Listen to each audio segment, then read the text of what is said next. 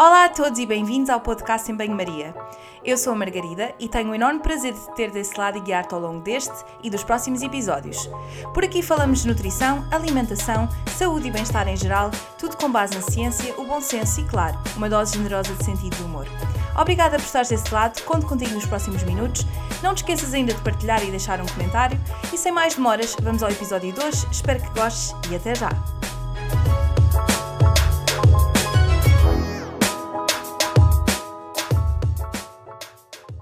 Olá a todos e, antes de mais, feliz ano novo. Espero que o vosso ano de 2019 tenha sido incrível e que o de 2020 seja ainda melhor. Uh, e depois do período de festas e com a famosa época da corrida aos detox e a procura de produtos cujo rótulo liga milagre, Claro que o primeiro episódio de 2020 só podia ser sobre suplementos.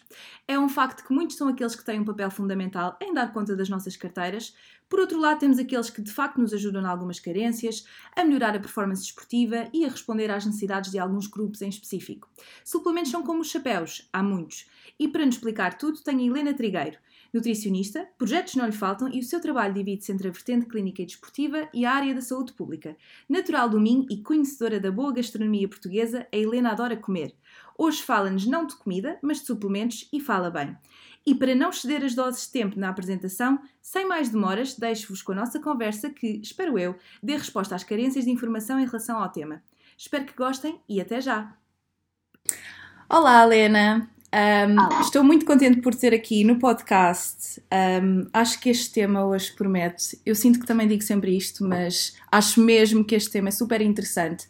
Antes de mais, tu és nutricionista, tens, tens estado envolvida numa série de projetos e fazes muita coisa diferente, uh, nomeadamente nutrição na área do desporto e e tens assim uma vertente, um interesse especial por este tema que vamos trazer hoje ao, ao episódio. Uh, eu gostava em primeiro lugar que falasse um bocadinho dos projetos que tens em, uh, tens em mãos e o que é que tens estado a fazer, uh, porque eu acho que tu és uma, uma pessoa muito empreendedora e que tens feito imensa coisa e eu gostava de saber o que é que tens feito. Ok, obrigada pelo convite, Margarida. então, eu sou nutricionista desde 2018, oficialmente. Acabei agora o meu mestrado e tenho dedicado mais à nutrição clínica desportiva, uh, contudo com um gostinho especial pela saúde pública e pelo aquilo que é a comunicação de ciência, ou seja, de que forma é que aquilo que eu sei pode chegar aos outros uh, de uma forma mais eficiente do que propriamente no, num consultório. Uh, portanto, para além da, da atividade profissional assim mais uh, recorrente, mais normal, uh, tenho dedicado ao NetPro, Uhum. NetPro é uma, uma network que está baseada em Cambridge, mas que tem atuação na Índia, no Canadá, no Brasil, em, em vários países e que me acolheu e me deu a oportunidade de fazer coisas que eu não consegui fazer em Portugal. Uh, e, portanto, esse pezinho lá fora permitiu-me investigar melhor de que forma é que a nutrição, de que forma é que falando e criando pontos com outros nutricionistas, uh, eu podia motivar-me a fazer mais e melhor. Eh, e também tenho investido mais na comunicação de ciência. Uhum. Portanto, no último ano, uh, eu lembrei-me que gostava, que sempre gostei de escrever.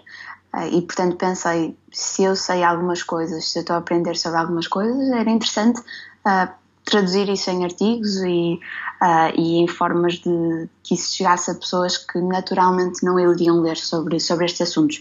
Portanto, a comunicação de ciência, a redação de artigos, a produção de comunicações orais é algo em que eu também tenho, tenho investido. Boa, e é por isso também que, que estás aqui no podcast e hoje trazemos um tema. Hoje vamos falar de suplementação. Um, foi interessante a nossa hum, conversa antes de, de, gravar, as nossas conversas, aliás, sobre uh, o que é que poderíamos falar em relação à suplementação, porque há imensa coisa que nós uh, podemos abordar um, quando falamos de suplementos. A primeira coisa que eu te queria perguntar, e acho que é importante para dar aqui uma base, o que é que são suplementos por definição? O que é que, o que, é que uhum. está estabelecido como, defini como definição? Aqui na questão dos suplementos, uma das dificuldades é que a definição um, de contexto nacional para contexto nacional, um, às vezes até de área para área, a definição é muito heterogénea. Portanto, não só um, no que é na explicação sobre o que é um suplemento, como também na terminologia que se usa. Às vezes, por exemplo, no contexto internacional fala-se em uh, food supplements, outras vezes são nutritional supplements, outras vezes são dietary supplements, uh, e as pessoas tendem a ficar um bocadinho, até a própria comunidade científica tende a ficar um bocadinho perdida. Como definição major, uh, eu diria que suplementos alimentares são, como o próprio nome indica, uma adição, um suplemento àquilo que é o padrão alimentar normal do indivíduo uh, e cujo propósito é complementar o seu regime alimentar normal. Portanto, eles são, são concentrados uh, substâncias, nutrientes que têm um propósito fisiológico, metabólico ou até combinado, que são comercializados de uma forma conveniente, portanto, uma toma muito conveniente, uma dose bem estabelecida e que cujo propósito pode ser de melhorar a performance desportiva, pode ser uh, de recuperação de uma, de uma deficiência nutricional, uh, pode ser um complemento a uma refeição que esteja pobre em determinado uh, componente nutricional. Portanto, eles são suplementos, são aditivos, uhum. por assim dizer. E, e, eu acho que esta parte da, da linguística da terminologia é, é muito importante. mas é isso que são: um suplemento, um acrescento e, claro, não a base de um, de um padrão alimentar. E eu não sei se sentes isto, mas acho que há uma certa dualidade uh, de feedbacks em relação aos suplementos. Se por um lado há uma certa ideia de que tudo aquilo que tem suplementos então não é feed digno, uh, uhum. ah, isso, isso, isso, isso, mexe com suplementos, eu não, não quero cá nada disso. Por outro lado, e estou a falar da população em geral, há pessoas que até uhum. gostam de ter suplementos, aquilo é algo que, que as faz sei lá, tem uma, uma certa ideia de que é, de que é benéfico. Um, e acho que também era importante desmistificarmos aqui esta ideia de que uh, os suplementos são importantes, nomeadamente para nós, uh, nutricionistas e também outros, outros profissionais de saúde, nós precisamos dos suplementos uh, em vários contextos. E que contextos, por exemplo, é que é que tu utilizarias um suplemento ou que contextos é que eles podem ser utilizados? Falaste agora de alguns, que outros é que, é que podem ser utilizados? Uh, olha, por exemplo, tu falaste aqui da, da população mais geral e, e às vezes da aversão que até alguns profissionais de saúde uhum. têm em relação aos suplementos, o que muitas vezes vem por desconhecimento. Claro que há imensos suplementos que não fazem falta nenhuma e que uhum. não, não são interessantes do ponto de vista científico, mas há suplementos que normalmente até são associados mais a um contexto desportivo e que numa situação clínica de alguém que não, não é desportista podem ser muito interessantes. Por exemplo, Uh, o caso da whey protein, portanto a proteína de soro de leite, é um suplemento muito barato. E quando tens um idoso com uma aversão a carne ou peixe, com problemas de dentição, de deglutição, uh, pode ser uma forma interessante, misturada num iogurte ou num alimento que ele gosta mais, como o Nestum, por exemplo, costuma ser bastante apreciado, uma forma de garantir que naquela refeição ele tem um aporte proteico que é tão necessário numa fase da vida dele ou dela em que a saúde muscular normalmente está, está mais comprometida uh, e que o aporte proteico é mais difícil, que a mobilidade está mais condicionada e, portanto, não vai haver tanto exercício uh, físico e, e estímulo muscular a acontecer. Portanto, estamos a falar de um suplemento que normalmente é associado a desportistas, uhum. mas que é muito barato e que podia ser muito interessante de, de utilizar na, na, população mais idosa. Claro que isto é um contexto um bocadinho mais fora da caixa, mas uh, no contexto desportivo, normalmente, uh, quando falamos de suplementos, falamos mais de suplementos ergogénicos, portanto, cujo efeito é, é a melhoria da performance, mas são muito poucos com, com evidência robusta. Uh, e, portanto, aqui eu acho que é preciso uma boa dose de ciência e uma boa dose de bom senso. Uh, porque muitas vezes o preconceito em relação aos, aos, suplementos é infundado. E claro que, que há, uh, há muita evidência a apontar para que a maioria dos suplementos não seja uh, tão promissor quanto, quanto parece, mas há um conjunto de suplementos que podem ser utilizados não só em contexto esportivo, mas em contexto clínico e da população, vai, entre aspas, normal. que podem ser muito interessantes e, portanto, eu acho que isso é algo a explorar. Tu falaste da Whey e, e se calhar a, maioria, a ideia geral é de que a whey é comprada num, num pote gigantesco, uh, mas o que, o que é facto é que tu, alguns dos suplementos que são dados uh, em casos de, de, desnutrição e malnutrição, um, que têm outro, outras coisas além de whey, são muitas vezes feitos com whey uh, como uma fonte proteica e, portanto, uh, concordo contigo. E agora também estou-me a lembrar de outro tipo, outras situações em que isso faça sentido, no caso um, ehm, de pessoas que têm uma, uma alimentação 100% vegetal, vitamina B, uhum. B12, B, B12 ou vitamina D. Um, não só em pessoas que, que, têm uma alimentação um, vegan, mas também aqui, uhum. por exemplo, nós um, eu tomo os meus suplementos de vitamina D porque praticamente não vejo o sol. Portanto, existem muitas, uh, muitas, muitos contextos em que Exatamente. os suplementos fazem sentido. Agora, é importante, lá está, como tu disseste, ter uma boa uh, base científica e também um, um bom sentido de uh, bom senso. E nós falámos também que, obviamente, para além destes contextos, por muito que às vezes um suplemento esteja adequado num determinado contexto, nem todos os suplementos são iguais. Uh, existem algumas regras. E aquilo que eu te queria perguntar, e que acho que isto é um fator importante, é: existe alguma entidade que regula, um, portanto, o fabrico e, e o comércio destes, dos suplementos alimentares, suplementos nutricionais, como, como, como lhe quiser chamar? Um, porque acho que isto é, é importante existirem algumas regras, mas por vezes parece que elas nem sempre existem, ou por exemplo, uhum. em algum um, em algum tipo ou alguma forma de comércio. E eu gostava que abordássemos isso também. Aqui, por exemplo, a facilidade com que tu adquires um suplemento uh, justifica-se pelo facto de, de, em Portugal e, portanto, e, e assim, em termos de, de, regulação em Portugal, quem está responsável por, por esta, pela regulação tanto da venda como do fabrico como das alegações é a Direção-Geral da Alimentação e Veterinária. Uhum. Portanto, é a mesma entidade que regula qualquer outro alimento que tu, que tu vejas no supermercado. Do ponto de vista legal, um, apesar de para nós a concepção do suplemento e de alimento e de produto alimentar ser muito diferente, e deve ser, uh, do ponto de vista legal, a regulação é muito semelhante. Uh, portanto, a, a, venda de um suplemento é tão livre como a de uma maçã ou de um iogurte, com outros constrangimentos do ponto de vista de, de alocações, claramente, mas tu não tens dificuldades em comprar um suplemento, também porque a própria tutela da regulação é, é a mesma. Uhum. Uh, e isto é algo bastante discutido e que eu acho que devia ter mais, mais debate na, uh, no espaço público. Uh, agora, nós temos uma benção no que toca um, a este, este cenário e este, este, este facto, que é o facto de estarmos inseridos no espaço europeu.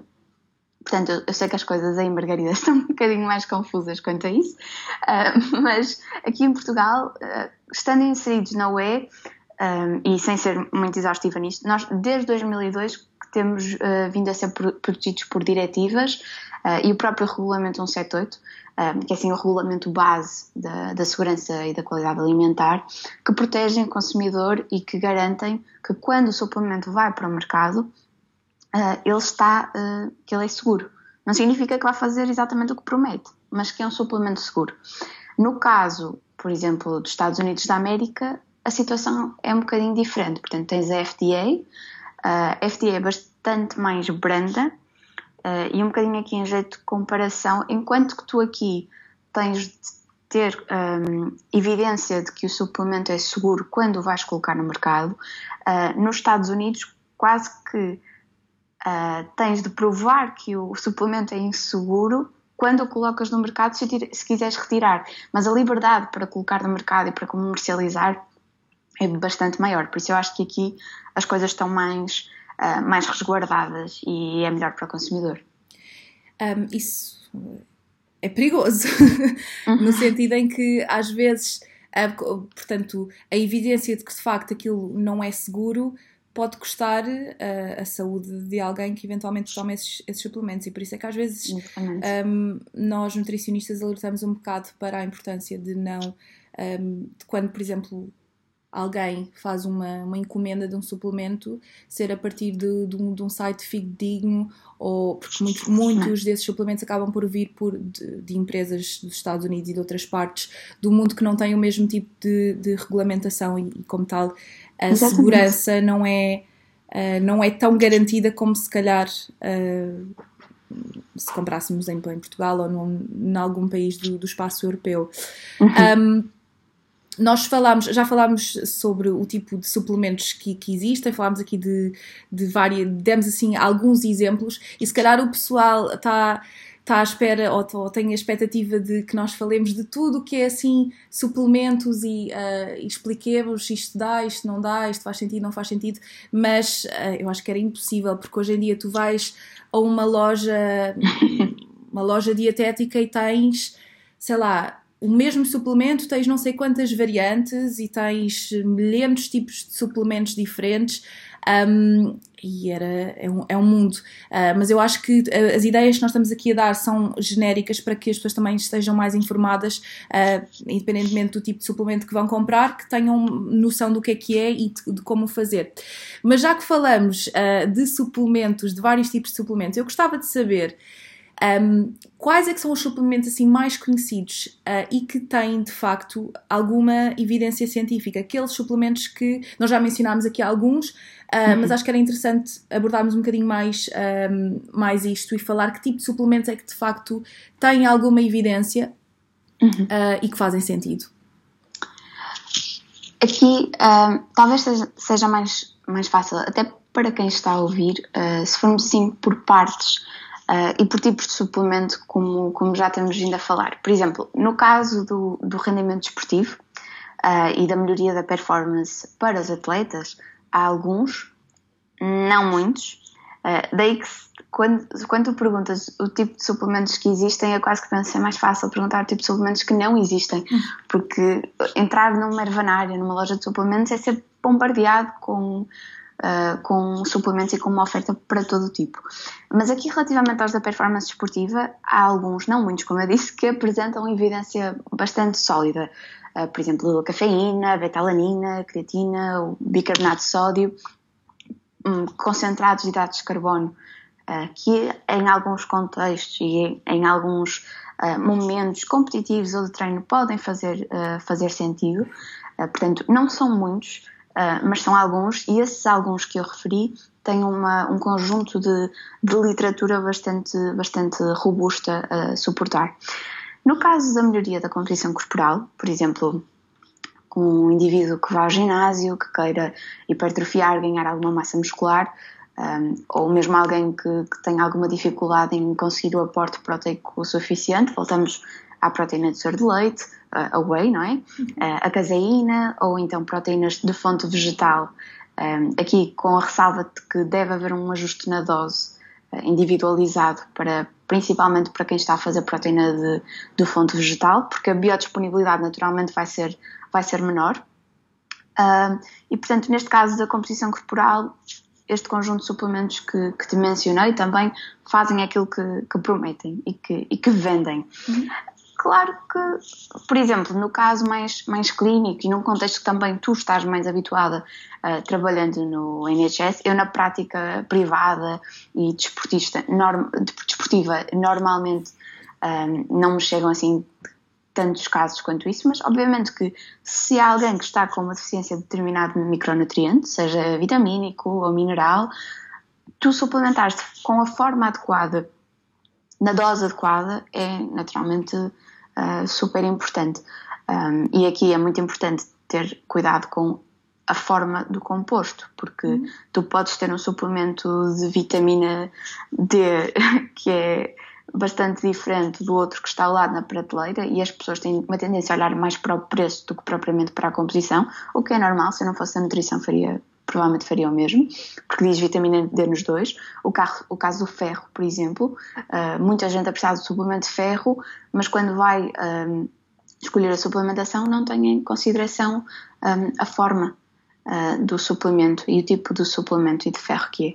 Portanto, assim, eu diria que, que, que, que são mais estes os contextos e os suplementos uh, que são mais conhecidos e que são de facto sustentados pela evidência, eu acho que que são, são estes que, que falamos. Sim, um, só fazendo um comentário, mencionaste um, do ponto de vista mais clínico, um, só queria também dizer que os suplementos são utilizados quando de facto são necessários, porque às vezes há aquelas, aquela ideia de que os suplementos são usados um bocado como uma questão profilática, quase de prevenção, Exatamente. tipo tomar um suplemento porque vou prevenir.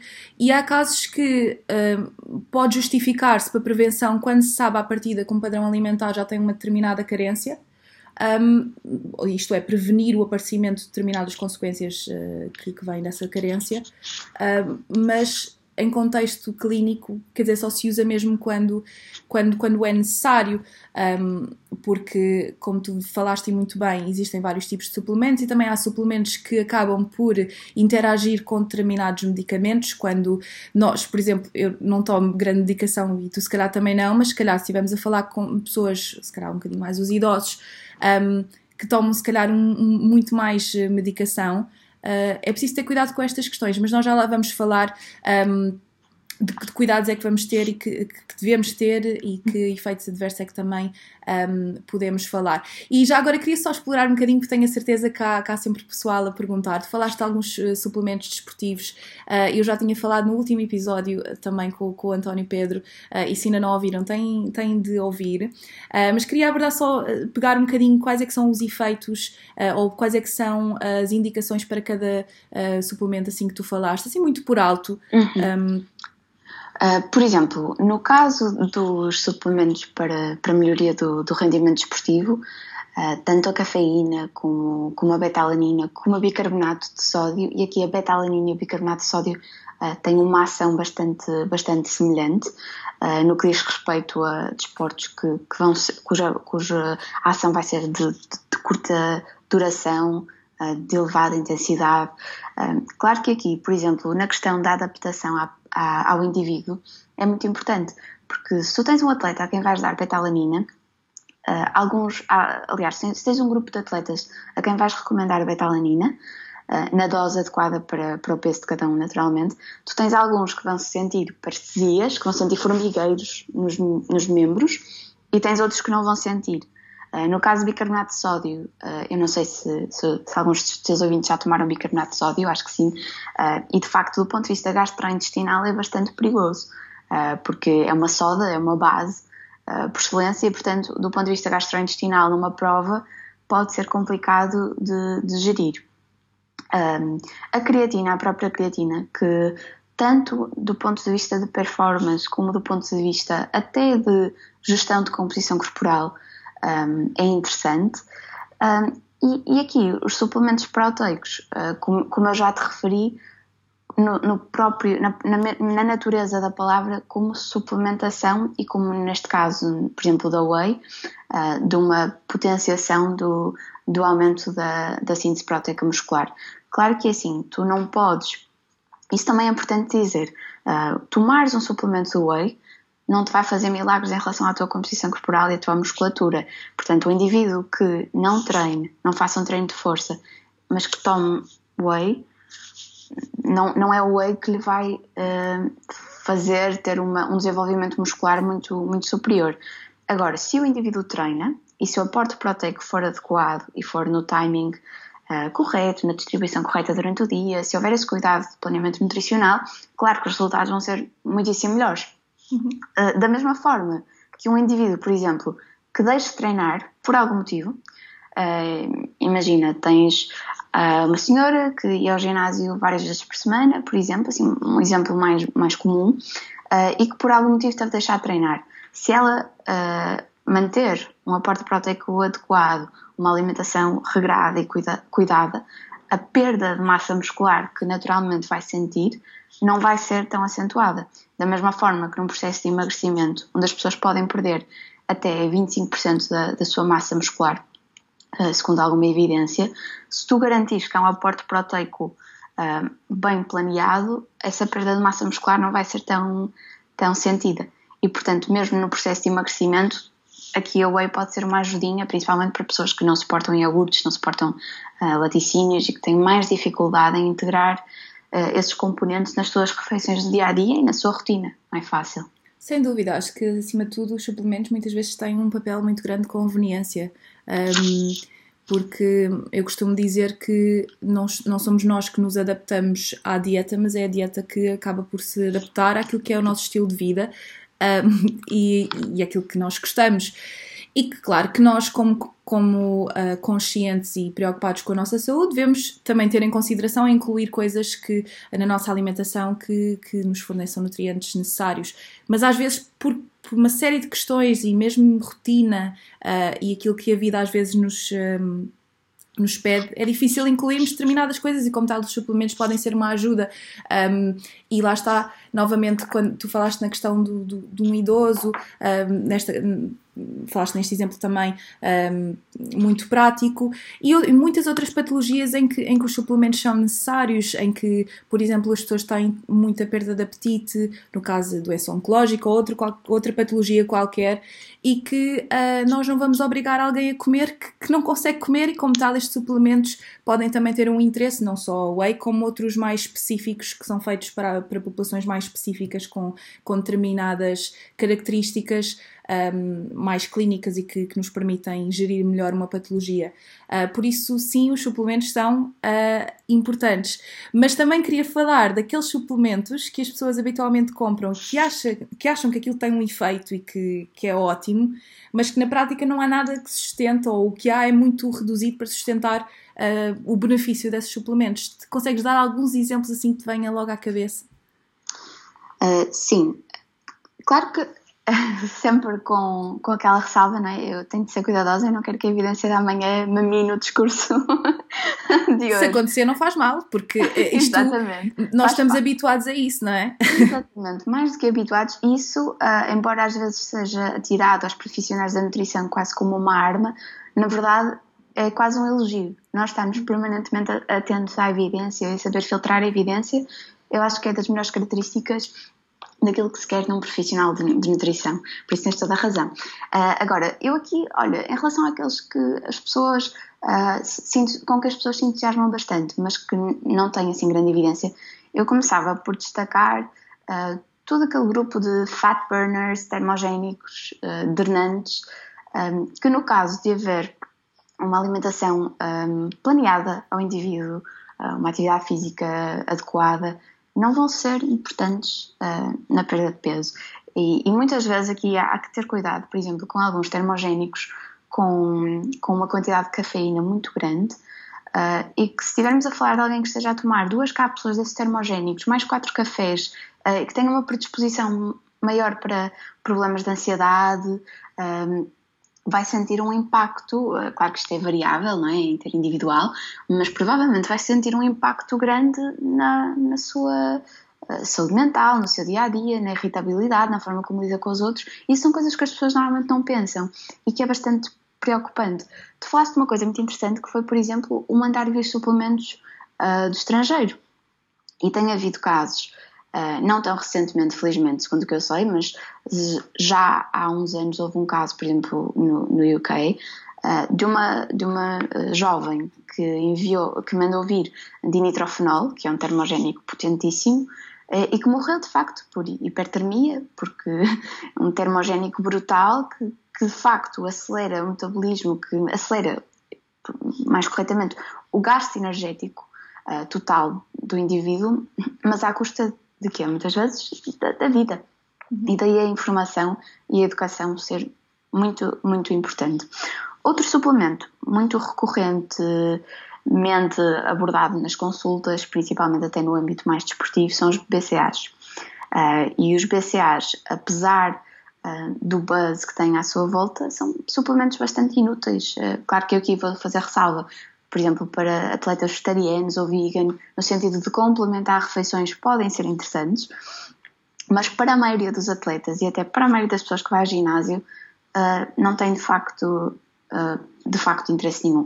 Por exemplo, há uns anos, a minha tese de licenciatura foi precisamente sobre BCAAs uh, e o meu orientador na altura, o Sérgio Teixeira, que é um excelente nutricionista e que foi um excelente orientador, disse-me a importância de tu fazeres este trabalho também é uh, mostrares e apresentares a evidência sobre o quão inúteis na maioria das situações os BCAs são.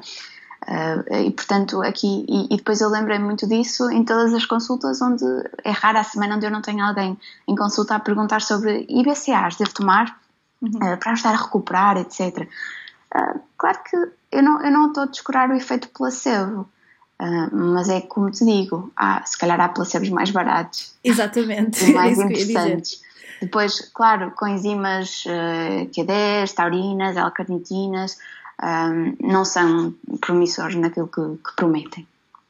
Um, e estou-me a lembrar também, em relação, tu falaste nos drenantes, Uh, uhum. E antes de ir lá, só para não, não estar a voltar ao tema outra vez, tu falaste da cafeína e muitas vezes as pessoas acabam por perguntar se é de facto a mesma coisa tu tomares um suplemento de cafeína ou beberes café, se, há, se uhum. tem o mesmo efeito, uh, como é que isto funciona? Então, uh, a questão, e aqui mesmo para, para os atletas, por exemplo, a vantagem do suplemento de cafeína é tu teres a cafeína concentrada numa dose que controlas. Uhum. Ou seja, imagina que eu estou a tomar uma cápsula com 5 mg de cafeína. Uh, é importante que haja um ajuste à quantidade de cafeína necessária para o atleta em, função do seu peso, porque imagina, tendo uma ginasta de 42 kg ou um judoca de 90, é um bocadinho diferente, não é? Uhum. Portanto, uh, na, no, no, no, suplemento de cafeína, tu tens um controle sobre a dose. Uh, enquanto que se tu pedires um café até no mesmo sítio, ele pode vir com teores de cafeína bastante diferentes. Uh, um café longo, por, por, por norma, tem maior teor de cafeína do que um café curto, mas isso pode ser variável de acordo com, com a cápsula, um problema na máquina, o estabelecimento. Uh, e para além de outro grande problema, uh, só para atletas, mas para, para a maioria das pessoas que certamente sente isso, que é o facto de quando tu, tu tomas o café, muita gente sente o efeito gastrointestinal do café. Uh, e, portanto, se tu tens um atleta a consumir cafeína uh, sob a forma de café antes da prova e está na prova e sente que tem de ir à casa de banho porque há vontade de uma dejeção, não vai ser, vai ser muito contraproducente. Portanto, eu aqui, a vantagem da cafeína é o facto de ser o composto isolado e de não teres, uh, não teres o efeito gastrointestinal, que é, é, possível e provável na maioria dos atletas e das pessoas em geral. Certo. Um, Agora sim, vou-te perguntar em relação aos drenantes. Um, uhum. Muitos drenantes até têm uh, cafeína, porque a cafeína uhum. é um uhum. diurético, não é? Sim. Um, o que é que tu achas acerca disto? Há, hoje em dia nós, nós vemos muitas vezes alguns regimes de emagrecimento e protocolos uh, estabelecidos que têm, um, que têm estes, estes suplementos. E atenção que nós não estamos aqui com o intuito de criticar ou de julgar, estamos só a constatar factos e, e a discutir o tema. Claro. Uh, porque às vezes, quando se começa a falar de dietas e de protocolos e não sei o quê, há sempre uma, uma certa fricção e não, não é esse o nosso objetivo. Nós queremos falar uhum. uh, daquilo que existe e fazer um comentário claro. do, do, ponto de vista profissional. O que é que tu achas claro. deste tipo de suplementos, drenantes? Falaste do, do, dos fat burners e, e, e, assim. O que é que achas deste tipo de suplementos utilizados um, no emagrecimento? Necessários? O que é que tu achas? Uh, eu, eu, eu aí até também remetia para outro episódio do teu podcast que é excelente sobre, sobre emagrecimento e voltamos, voltamos à base. Não havendo uh, nenhum problema uh, patológico, clínico, que impeça a pessoa de, de, ter um gasto energético normal e também um, um processamento alimentar, um metabolismo normal, são completamente desnecessários. Estamos a falar de um indivíduo que quer perder peso, alguém que queira perder peso a, a premissa base é que nós vamos ter ter déficit calórico. Portanto, e para garantir esse déficit calórico, temos de garantir de forma matemática e exata, por isso é que estudamos e não pomos os planos alimentares à toa, como nos apetece, não é? Um, de forma matemática e, e precisa e exata, uh, de forma a que haja uma ingestão que é inferior uh, ao gasto energético. Uh, e, portanto, para que isso aconteça, nós não precisamos estar a usar como muleta um termogénico ou um drenante, um, que eu pessoalmente na minha prática não, não, vejo, não vejo qualquer interesse. O que eu quero garantir é que a pessoa está de facto a encontrar na, na terapêutica nutricional uma solução que é adaptada ao seu dia a dia, porque como tu disseste muito bem, não, não, não são as pessoas que se têm de, adaptar ao plano alimentar. O plano alimentar tem de ir de encontro à, à, vida da pessoa se nós queremos de facto promover mudança comportamental. Porque promover mudança comportamental é extremamente difícil e, e nós não podemos uh, cair naquele sistema falacioso e dizer isso é fechar a boca e comer menos do que, do que, se, do que se gasta. Porque isso é desvalorizar todo, todo o processo uh, psicossocial uh, e os determinantes de impacto brutal que estão envolvidos no emagrecimento. Mas não me querendo alongar muito uh, nesse, nesse tema. Uh, não, não acho que sejam, que sejam necessários, de facto.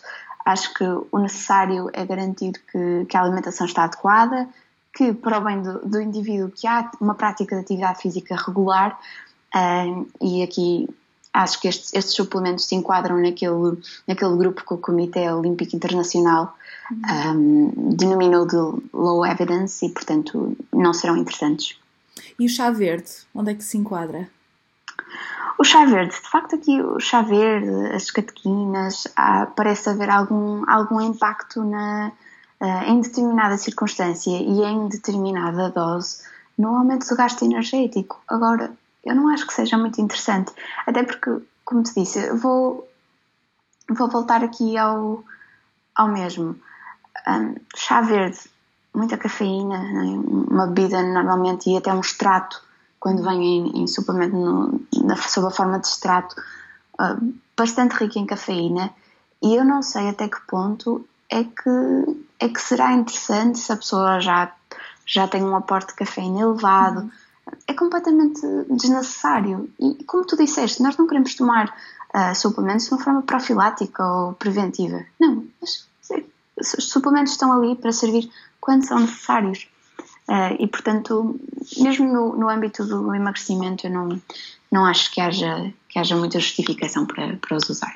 Eu acho pessoalmente que há uma, há uma certa componente psicológica em relação à toma dos suplementos quando falamos do emagrecimento, como um uhum. fator motivacional, um, como qualquer outro, sei lá, comprar roupa nova porque roupa. Uh, estou a dar um exemplo muito absurdo, mas acho, acho que muitas vezes acaba por, por uh, um, ter um fator aqui mais motivacional e, e positivo, Exato. do género, eu é mais alguma coisa que eu estou a fazer para, para atingir os meus objetivos. E na prática aquilo depois acaba por ter um, pode ter um efeito ou não, mas não diretamente associado ao suplemento. E queria também fazer um comentário em relação aos drenantes, que é uma coisa que a mim me deixa sempre um bocado, dá-me uma certa comichão, porque a maioria dos drenantes uh, tem, obviamente, componentes diuréticos e tem também uhum. alguns laxantes, o que significa que as pessoas acabam por perder, obviamente, fluidos e acabam por ir à casa de banho mais vezes e acabam por se sentir muitas vezes menos inchadas. Um, a questão dos drenantes, e, eu acho que, que, isto é importante, nós muitas das vezes acumulamos fluidos porque nós somos uh, seres dinâmicos, o corpo humano é um ser dinâmico, não, quer dizer, há Uh, portanto, extração, há um, um output positivo, um output e um input, não é? Uh, e portanto é normal que nós acumulemos uh, fluidos. Muitas das vezes acabamos por ter uma alimentação um bocadinho mais rica em sal ou outro tipo de componentes que acabam por, por promover uma acumulação de fluidos. Nós mulheres, o nosso sistema hormonal acaba às vezes também por promover isso mesmo e é por isso que estes suplementos acabam por vender a questão é que, e isto acho que é importante, há muitos fármacos que têm uma ação diurética porque esses diuréticos são necessários, ou por uma, uma questão com um problema renal, ou um problema uh, do foro uh, circulatório cardiovascular, hepático, enfim, uma série de, de, questões. E portanto, se vocês têm, ou se alguém que está a ouvir sente que de facto tem uma grande uh, acumulação de líquidos e fluidos corporais, se calhar vão ao médico em vez de irem comprar este tipo de, de, de suplementos, porque às vezes até podem estar a interagir com outras. Um, outros fármacos que, já tomam ou ter outro tipo de complicações uh, de claro. saúde. Nomeadamente, se tu tiveres, eh, estou a dar um exemplo muito extremo, mas se alguém tiver uma acumulação, portanto, um, um, muito grande de fluidos por, um, sei lá, questões cardiovasculares, vai estar a tomar um, sei lá, um suplemento, um diurético que tem cafeína, se calhar a coisa pode não correr muito bem. Estou a dar uhum. exemplos extremos, mas... Um, Vou-me calar que isto não é... Quero, quero que fales. Olha... Não. Um, que outros, eh, nós já falámos muito ao longo da conversa, a nossa conversa tem sido muito, muito fluida e muito natural, um, que outros riscos é que tu conheces de uma forma, portanto, associadas a uma forma desadequada dos suplementos, porque às vezes as pessoas acabam por não tomar só uma cápsula, acabam por tomar mais. O que é que, o que, é que as pessoas têm de ter cuidado quando tomam um suplemento? Olha, aqui também, lá está, por ser um caso mais gritante uh, e mais habitual, eu vou começar assim mais pelo contexto desportivo primeiro e depois passo para, uhum. para a população em geral.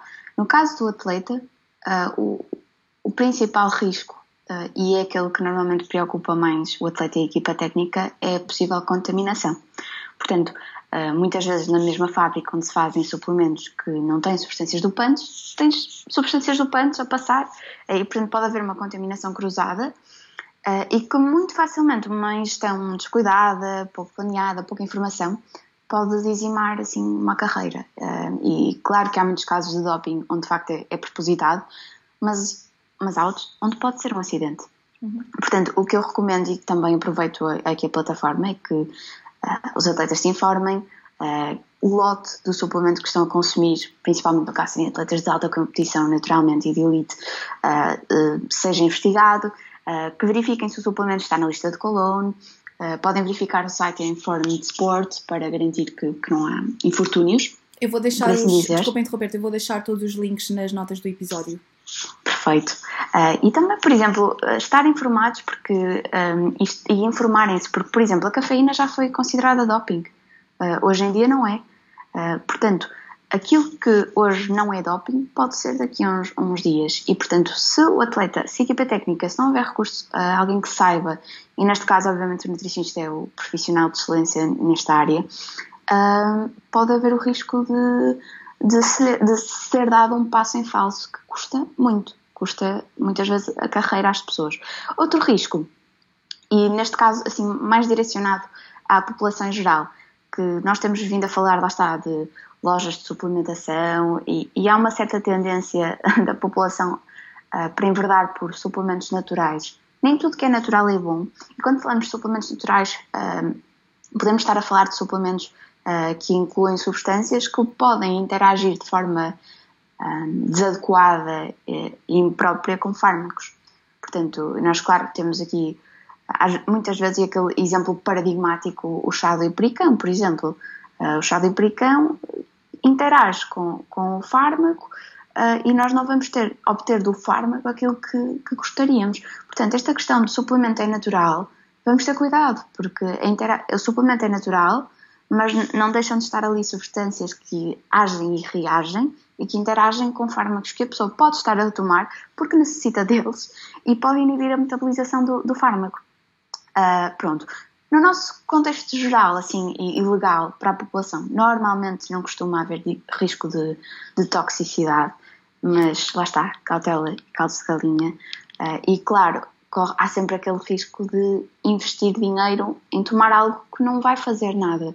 Um, e como tu disseste, claro que a motivação, um, o ato de saber que está a fazer alguma coisa para além um, do, do que é normal para, para promover a perda de peso, ou, o ganho de saúde, ou a performance, mas, mas cuidado e, e dar a devida importância ao que a merece, uh, que neste caso é a alimentação, um bom treino não, não há milagres e certamente se usar não, não vem em caixas de suplementos. Sim, agora estamos numa altura em que está tudo a correr para ir comprar aquelas, aquelas pílulas mágicas para suprimir Exato. o apetite ou para uh, queimar as gorduras, enfim. Um, é uma altura ideal para falar do assunto. E já que as pessoas andam à procura de suplementos, um, como é que podemos escolher um suplemento? Uh, obviamente que se estão a ser seguidos, então que sigam as. as... Vou, deixar, vou deixar a resposta para ti, força. que tu, como, é, como é que nós podemos escolher um suplemento? Uh, exatamente, ok. Olha, assim, de base, uh, a minha recomendação é consultem um nutricionista. Uh, de consultares um nutricionista, um profissional de saúde, mas por excelência uh, será o nutricionista que estará uh, mais uh, embrenhado na temática, é, é extremamente importante, até porque, lá está, cada caso é um caso e, e a dose do suplemento pode ter de ser ajustada, o timing do suplemento, da toma de suplemento pode ser importante e, portanto, tu estares com alguém que compreende o teu contexto não só desportivo, mas o teu contexto clínico, uh, o teu contexto de treino, o teu contexto de vida, uh, as tuas motivações um, intrínsecas, extrínsecas, as tuas motivações per si, é importante. E também perceber, uh, sabes, Margarida, que depois lá está, principalmente com esta um, invaginação da, do mundo da nutrição desportiva, assim, mais no foro geral, um, às vezes há uma certa confusão para o consumidor uh, sobre, ok, mas quem é que eu sou? Sou um atleta? Este suplemento é para um atleta ou é para mim? Porque eu não, a minha abordagem, uh, mesmo para alguém que treina recreativamente no ginásio, não vai ser a mesma para alguém que treina uh, a sério. Portanto, uma, uma coisa é tu ires treinar a ginásio de forma recreativa, outra coisa é tu seres um atleta e a tua vida ser aquilo. Uh, portanto, nós não somos todos atletas, também nem todos somos sedentários, portanto, esta adequação é extremamente importante. E depois aqui, um, a questão de escolher um suplemento, eu acho que é muito importante um, que, o, que o consumidor não se esqueça. Eu, eu gosto muito de uma, de uma analogia que a Louise Burke faz, que assim, para mim um, é uma referência na nutrição, não só desportiva, mas na nutrição em geral.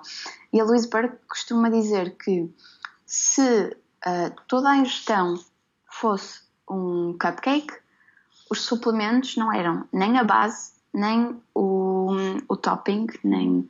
Uh, seriam só aquelas pepitas de chocolate que tu pões para enfeitar.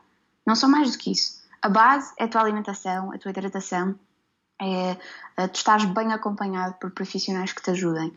Os suplementos podem ali eventualmente ajudar, uh, mas não vão ser eles a fazer, a fazer milagres. E a principal vantagem de alguns suplementos, nomeadamente uh, para ajuste de composição corporal, é a conveniência. Uh, e, portanto, suplementos, sim, há suplementos muito interessantes, mas cautela. E, e, só para acrescentar, adorei essa analogia, incrível, gostei mesmo. Um, só para acrescentar que quando nós, qualquer pessoa vai ao Google pesquisar sobre determinado suplemento, porque nós falámos ao longo da conversa da importância de nos informarmos, acho também importante referir que uh, nem todas as fontes de informação são fidedignas e que muitas das vezes nós vamos ao Google e fazemos uma pesquisa sobre determinado suplemento e estamos uh, ah, um, mergulhados numa, numa bolha de marketing e, portanto, quem está, um, quem está a dar a informação do suplemento muitas vezes é quem o está a vender também. E por isso é que às vezes é preciso ter cuidado uh, e, e, ver de facto onde é que estamos a ir buscar as nossas, uh, a nossa informação. Exatamente. Um, e olha, estamos a chegar ao fim da conversa. Foi, foi ótimo ter-te aqui. Foi uma conversa Obrigada. muito, muito interessante. Espero que o pessoal que esteja a ouvir também uh, tenha gostado. Um, eu vou deixar todos os links relevantes na, nas notas do episódio.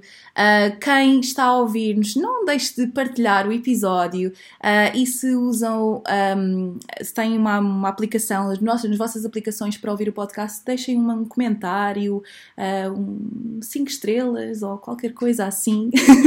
e vemo-nos no próximo episódio. E já agora, feliz ano novo! Feliz ano novo, Margarida. Obrigada pelo convite. Beijinhos.